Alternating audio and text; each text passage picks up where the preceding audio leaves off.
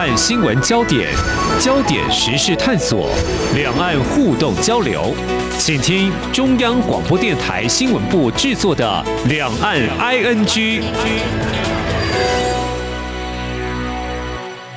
这里是中央广播电台台湾之音，我是黄丽杰，欢迎听众朋友收听《两岸 ING》节目，一起掌握焦点新闻时事。那么今天是二零二一年十一月十五号，星期一。谈到台湾，大概是从十月下旬我就注意到大有这个大量的刺激消费的广告，在提醒买了就赚到了，好像不买就会后悔。那么这指的是这个双十一啊，这个购物节其实就到十一月十一号，应该是达到这个最高峰哦。那么来看中国大陆，大概十二年前就由中国大陆所带动的双十一光棍节，延伸到所谓的购物节哦，销售手法跟消费情况。到底有哪些变化？另外也是关注到中国大陆的补教业持续在之前在节目当中我们所关心的哦，因为谈到这个双减政策，他们显得难以经营，市场似乎提早进入寒冬哦。最近又看到官方又寄出了严格管制广告政策，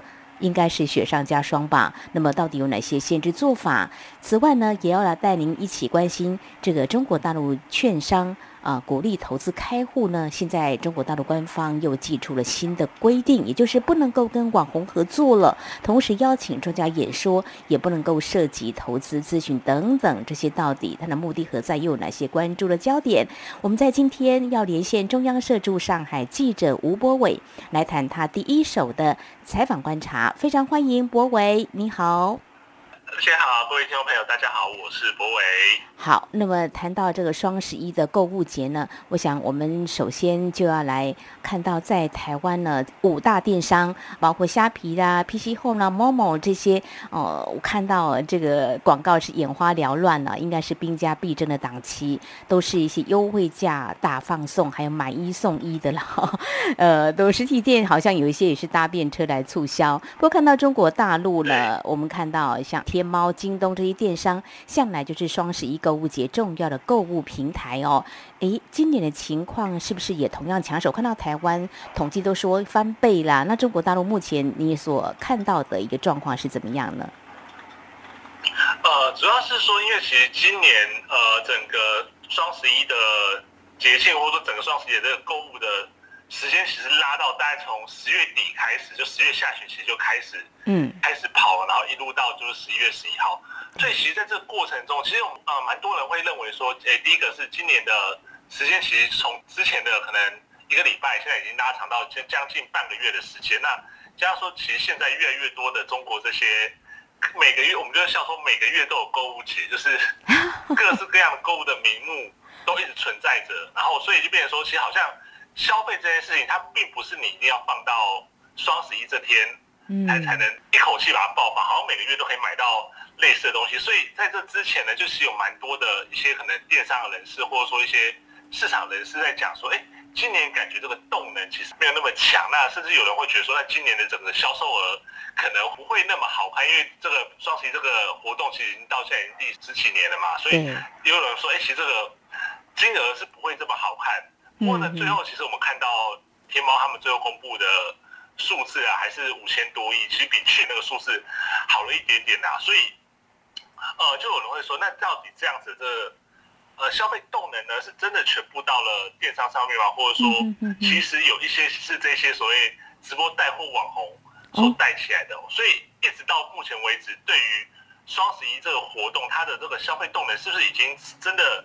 到了一个瓶颈，或者说到一个比较疲乏的状态，我觉得在现在市场上有一群人是认为是的确是这个样，就是呃以往靠着电商的单一电商的这样子的行销模式，其实已经慢慢的疲乏，他们必须在找到这些所谓周边的这些，不管说直播带货的网红啊，或者说一些其他人去协助把这个整个销售量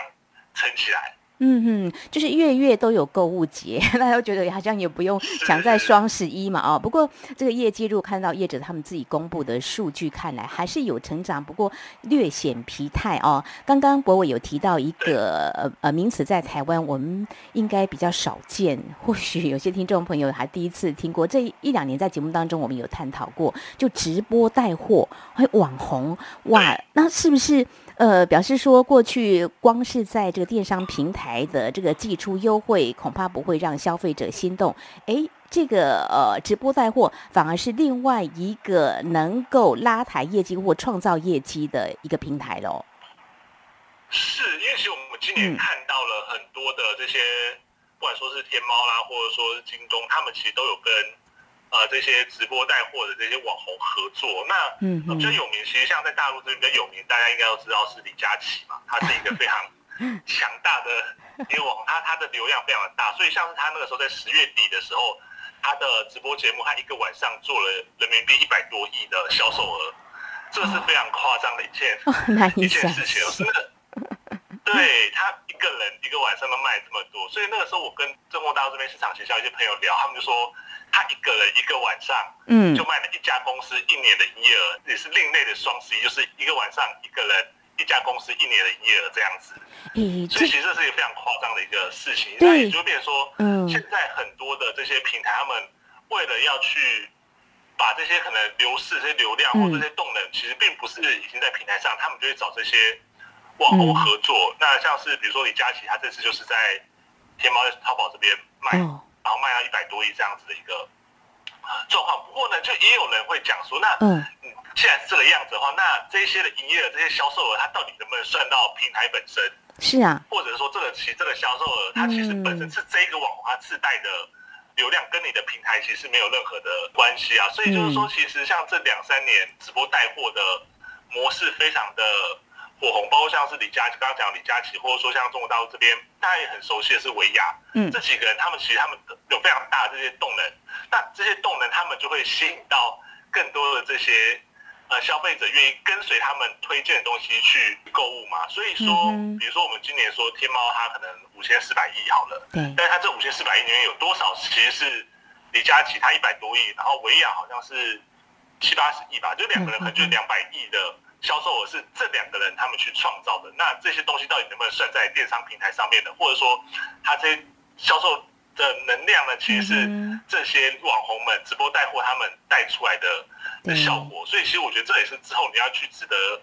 观察，就是说你以后在谈这些销售额的时候呢，到底是要把它全部包在一起看呢，还是说？呃，这些直播带货网红的这些流量是要分开来看。那我在这边遇到的一些市场人士，他们认为说，这些东西应该是要分开来看的，因为基本上来说，这些网红他们的流量就代表他们的变现能力。但是现在电商平台它可能已经没有这么强的变现能力，所以必须他们要去跟这些网红们合作做这些直播带货的工作。嗯嗯，是不是呃，电商平台他们是搭便车呢？这个是值得关注的哦。这个李佳琦，我在台湾看了一下这个影音视频，他真的还蛮有说服力，因为他是一个。呃，化妆师专业啦，他卖唇膏卖的这么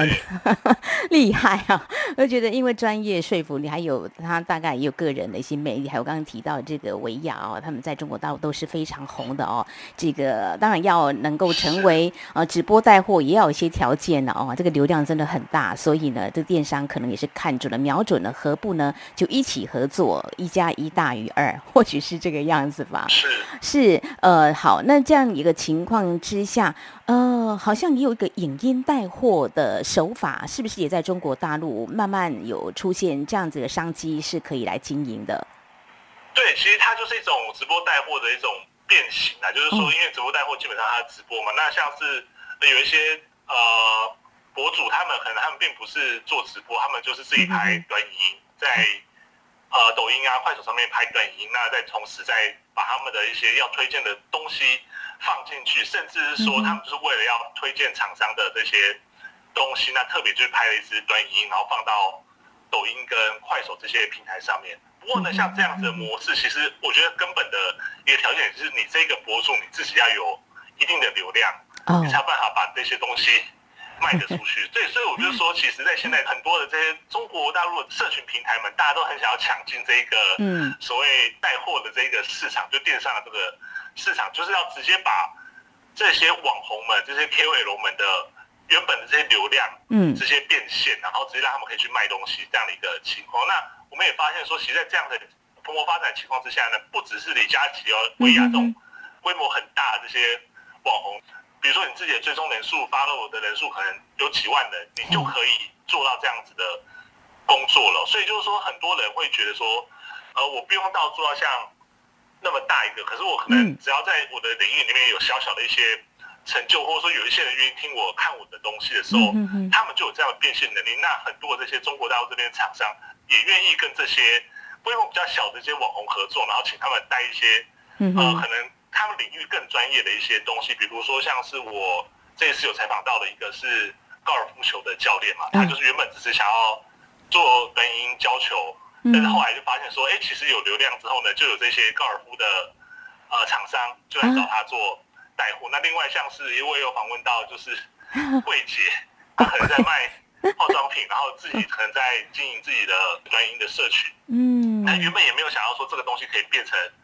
呃带货的一个工具，但后来发现说，哎，其实自己只要有流量之后呢，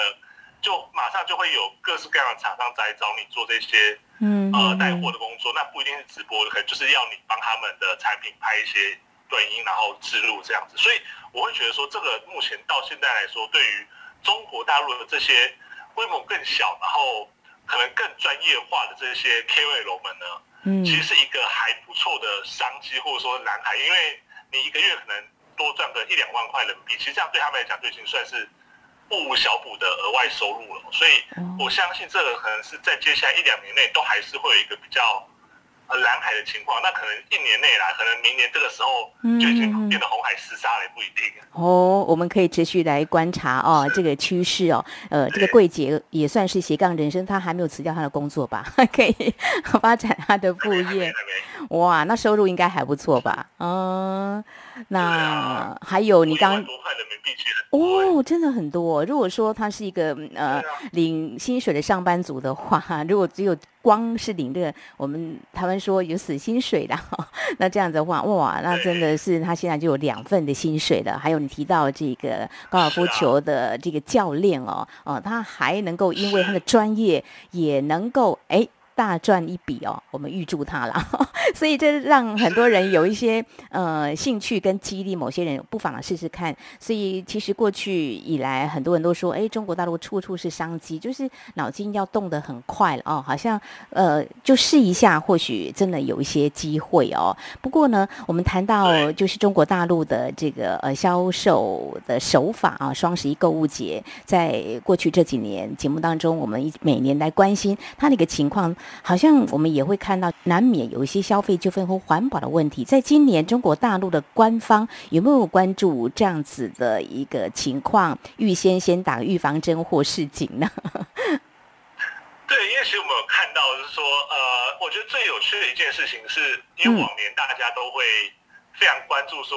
呃，这些这几个平台他们这种即时战报。像双十一刚开半个小时，凌晨的时候就会报说现在卖出多少钱，然后卖出销多少销售额这样的情形。所以，但是我们今年就看到说，其实基本上不太去讲这件事情，就整个双十一感觉是蛮冷的，就当天不会去喊这种战报啊，然后喊说我们销售到多少了。结果后来马上就看到说，像是这些官媒啊或官方这边就特别去嗯刊发一些文章，讲说，哎，这种就是。报喊价，然后这种鼓吹消费这样的行为呢，应该要适可而止的。就是说，这种你需要东西而不是为了这些购物节去买东西，这种比较浪费型的消费行为，应该要适可而止。所以会觉得说，一些官方在这方面其实有拿出一些他们的的态度啦，或者说就是他们会去要求说，这种就是更加崇尚消费，然后更加可能会造成浪费的这样的一个情形。应该是要被遏制。那我们也会看到说，可能就是跟目前就是中国大陆国内有一些可能比较强的一些监管措施啊，或者说就是呃呼吁一些共同呼吁什么类似这样的一些中央的政策，可能是有一点点关系的。嗯嗯，好像官方也并不是非常的鼓励啊，也是有所提醒的啊。那是消费当然也可以促进啊，这个经济发展也是很重要的，民众的消费很重要。但是呢，呃。利用这个购物节，如果有一些比较变相的，像如果说我们谈到业者的部分，他如果是变相先涨价再打折，好像也是某种程度的欺骗消费者啊，这个也是要管一管。还有环保的问题，对，有这个情况先涨价再打折，这个情况可能也是官方有提醒的嘛。是。哦，是，对对对，嗯哼，还有这个环保问题，过去说过度包装也是哈。好，这个在未来的节目当中也会来观察哦。刚提到在台湾的电商平台，呃，业者自己公布呢都有成长了哦。不过我们看到这个台湾资测绘的产业情报研究所在双十一购物节之前，他发布的一个调查，也提供给听众朋友参考，看台湾的消费能力哦。其实趁着这个电商购物节，消费者还是比较高，比这个。百货公司的周年庆呢还要多，大概有七成左右。那么一年在电商购物节的平均花费。达到新台币一万五千零七十三元，这是在台湾。至于中国大陆呢，后陆陆续续呢也会公布一些数据呢，我们也会持续在节目当中来观察这样一个趋势。好，在节目的前半阶段，我们非常谢谢中央社驻上海记者吴博伟，先来跟我们谈谈这个双十一购物节在中国大陆这个销售的一些手法，那么到底有哪些变化哦？好，那节目后半阶段稍后我们再一起来关注有关中国大陆补教业，那么。最新面临的一些监管的动作，在广告的部分，还有中国大陆的券商，他们现在要引导民众来投资开户，也有些限制了啊。那么到底有哪些呢？稍后请博维来告诉我们。今天的新闻就是明天的历史，探索两岸间的焦点时事，尽在《两岸 ING》节目。这里是中央广播电台，听众朋友继续收听的节目《两岸 ING》。我们节目持续连线，人在上海的中央社驻上海记者吴博伟。博伟，现在我们要来谈的是，在之前节目当中，我们有持续在关心的一个行业，就是补教业。这个监管措施就是在七月所公布，关于进一步减轻义务教育阶段学生作业负担跟校外培训负担的意见，就是我们所谓的“双减”政策。最近哦。这个管理的做法好像在加严，就是哎，不可以来广告了哦。那不能够广告，表示说真的是不鼓励了啊，甚至希望你是不是自己能够改变你的这个经营的方式，或者说从事哪方面的培训哦。所以大概涵盖哪些培训机构呢？呃，对，因为其实他这一次控管广告的这个呃通知出来之后，其实大家有注意到一件事情，就是说之前呃在这些监管。教业的时候都会特别强调说，它是针对一些学科类的，什么学科类就可能是国文啊、英文、数学这些学校会教、考试会考的这样子的学科类。但是这一次这个呃，对于广告宣传的监管或者说管制呢，它其实是连非学科类的，就是之前可能比较鼓励，像是一些才艺啊，或者说一些体育相关的这些校外培训机构呢，都要去管。那就会要求说，他们比如说不能在比如说，哎，学校的一些呃铅笔啊，然后课本上面啊，或者说住宅区或者一些公共开放空间去刊登这样的广告，所以他这样的呃宣传一出来的时候，就会有人会觉得说，那是不是真的在这样子的一些环境里面，又针对补教这样子教外培训机构的管相关的规定，又在更加的缩紧？就是说，以前可能是特别针对学科类，现在连非学科类的，只是广告这一方面都要去。管制哦，所以其实就开始会有一些声音或一些担忧，说那是不是现在呃，好像学科类的已经管制到一个程度，那接下来可能会连非学科类都要有一定程度的管制，或者说一定程度的规范会被提出来。哇，我们之前在节目当中谈到，好像就才艺类似乎还有一些发展的空间哦，生存的空间。那现在看起来是好像不准广告，就是告诉你。我们是不鼓励的，中国大陆官方是不鼓励的，所以这些广告就不光只是在我们街头上可以看到，在网络上也通通是不准的，对不对？是吗？对，全部按照他现在这个发布出来这个通知，看起来是这个样子，但是他到底要不要要怎么做，然后实际要怎么去落实，其实现在还没有真的一个比较明确的指导方针出来啊。所以其实我也看到这边的一些呃。大陆这边的一些教育学者也在讲说，他们也在推测说，那接下来这方面到底会怎么去安排？是真的完全一刀切说全部都不行吗？还是说，呃，他会给一些什么样的规范？说在某一些条件之下是可以的，或者说你在广告里面可能要提到一些什么事情，或不能提到一些什么事情？那这可能还是要持续去观察，说到底接下来在广告管制这一块会去做一些什么样子更严格的规范？嗯，大方向是出了，但是细节的部分、细则的部分是没有规定的很清楚，就是我还没有看到对，呃相关的规定的部分哦，所以这是业者呢在观察的一个焦点哦，我们也会持续来关注哦。所以上次我们提到说，如果真的是这个经营的市场是被限缩的话，那想必有些人可能要转行，甚至可能会失业了哦。这又回到就是说，那中国大陆的失业问题是不是有加剧了哦？我们看到一个数据，在十月二十号，中共发改委就业司司长哈增友在新闻发布会上说，中国大陆今年前九个月调查失业率均值是百分之五点二，其中九月份百分之四点九，呃，这样同比呃看下来是有一些下降的，是好的哦，是二零一九年来的新低哦，但是恐怕我们要关注的是这个。呃，教育培训机构啊，就是双减政策之后，是不是裁员潮会出现呢？也是值得关注的一个面向哦。好，我们最后呢要谈另外一个行业哦，这个看来是不是这样子呢？中国大陆官方监管各行业是一波接一波，因为最近出炉一份对证券业的监管措施，对投资开户的引导有一项新的规定。我刚刚有提到说，不能跟网红合作啦，还有就是说，不能够邀请专业人士来讲，到底能讲什么，不能够讲什么。博伟是不是告诉我们，大概这个限制做法主要啊是哪些内容呢？对，因为其实中国大陆这边对于证券业的监管措施是推行了一阵子啊，但是就是可能因为呃大家外界会可能会相对更关注，比如说像是房地产啊，像是补教业啊，但是所以就这一块可能就比较没有。特别注意或特别关注，但其实像是他们前一阵子也是，呃，有一些监管措施，包括像是他们对一些他们所谓的呃财经黑嘴，就是在微博啊，或在这一些抖音这些社群平台上面去做一些推，就我们台湾所说的这些老师们这些的呃账号，其实是去清理的，就是说还不能去这样子，你可能去鼓吹买股票，或者说保品牌这样的一个。行动，所以其实他们对整个中国对于整个证券环境的监管，其实从蛮早前面就开始。那前阵他们对于呃业内人士的一些监管，还有像是呃要求证券从业人员你不能自己，比如说成立微信群，然后在上面揽客，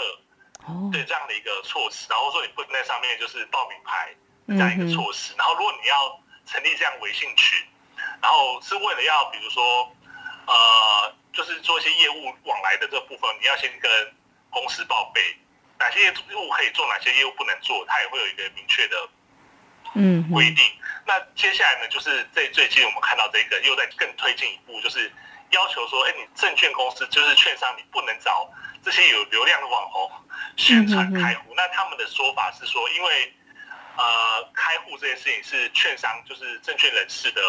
专业工作内容。那是呃是证券经济的一环，那一般的网红是没有这方面的专业，没有这方面的证照，所以不能做这方面的工作。那我的确是我看到有一些的券商，他们可能就是，其实就像我们刚刚前面讲的，就是因为这些网红他们自己本身有带流量嘛，对，所以券商可能会想要对他们做一些广告投放，然后吸引很多更多的投资人来到他们的呃公司来开户。那现在这个新的规定出来之后，就是要求说这方面的。合作是不准的，就是券商不能透过网红传达一些，比如说推销资讯，然后甚至说，呃，贩卖他们公司自己的一些金融产品，然后吸引的这些呃消费者或者这些有想要投资的这些人，他们去开户或者他们去购买这样子的一些商品的这样一个工作。那另外一方面，我们也看到的是说，他们也会要求说，像是比如说一些的经济学者啊，或者一些外部专家，在发表一些。呃，演讲啊，或者说评论的时候呢，不能在里面提到一些呃投资咨询的相关内容，你就可能只能照着呃，比如说整个环境的情形啊，或者整个政策、宏观金融数据的情形去分析，但但是你不能去鼓吹说，哎，哪些好买，哪些不好买这样子的事情。所以其实看起来，呃，中国大陆对于这方面的呃，我们要说它就是一些老师或者鼓吹购买股。票，甚至说我们台湾说报名牌这样的一些行为，它是会越来越限缩，然后可能会涉及到这方面的这些人呢，他们都要一步一步的去做一些管制跟规管的一些嗯，可能真的要管。在台湾，其实我也有几次就听到中国大陆的 广播节目哈，那谈的也是有关呃，谈到股市了，哇，讲的这样子。好像这个很有理，这个要买不买之类的，这个有时候会让一些投资者会有一些心动哦。其实呢，呃，我们看到中国大陆对于这个监管是。啊，有一些动作过去就有了，像是二零一八年一个大陆股市名嘴叫廖英强的，因为违法炒股哦，就被中国证监会开罚人民币一点二九亿元。不过他事后呢，啊，却还好像若无其事，还有点反讽，就说，哎，等于花钱帮他做广告，因为罚的钱太轻了，所以他可以继续，呃，可能做一些他想做的一些，呃，引导一些投资人来开户哦。所以这名嘴炒股的，真的是应该管一管哦。还记得二零一九年的时候，台湾有股市名嘴在上海的几名的证券师，当时也被约谈哦。所以我们想把这个讯息再提醒，就是说，在中国大陆从事相关的行业呢，要留意一些新的规定。当然，我们谈到中国大陆，也谈我们台湾对名嘴炒股也是啊，会给予相关的一些惩罚。像今年五月，台湾股市名嘴涉嫌炒股坑杀散户哦，呃，像一些分析师啊，像马季。强、邱鼎泰他们就上电视节目解析股市的走势，都涉嫌违法，也都会与相关的一些法令来做一些惩罚。好，这是在我们谈到这个两岸的股市方面，其实都鼓励就大家呢来支持这个经济发展。但是呢，如果说以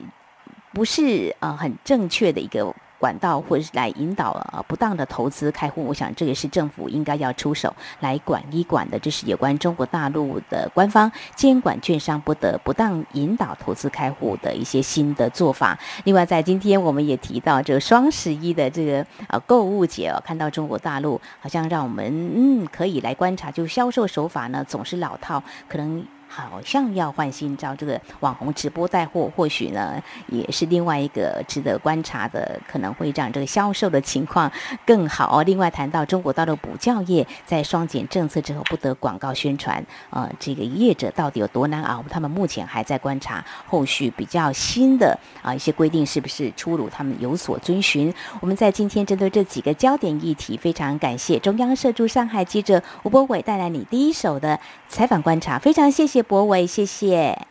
谢谢丽姐，谢谢各位听众朋友。不只有新闻，还有您想知道的两岸时事，都在《两岸 I N G》节目。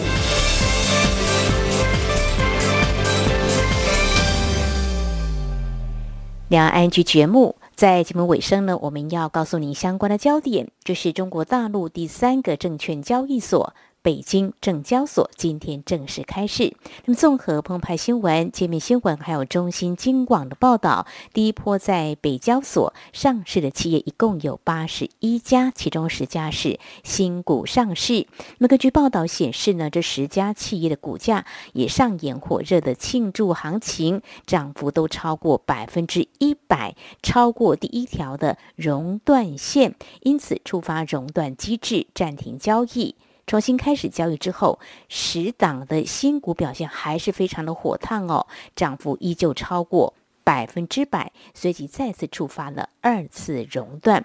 而回顾在今年九月二号的时候，中国国家主席习近平他是在二零二一年中国国际服务贸易交易会议视讯致辞的时候，正式对外宣布，中国将成立服务创新型中小企业主的。北京证交所，那么随后北京证交所也火速在三号就注册股票上市跟交易的规则、投资者管理办法等相关规范也都陆续提出。那么从官方正式宣布到北京证交所正式开市，仅仅只花了两个半月的时间，非常的有效率。而看到中国大陆媒体的报道，引述了景顺中国 A 股高级投资组合经理刘辉，他指出北交。所成立之后，有助于增强中小企业发展和创新的信心，同时减少经济对银行借款和高杠杆率的依赖，预期券商将受益最大。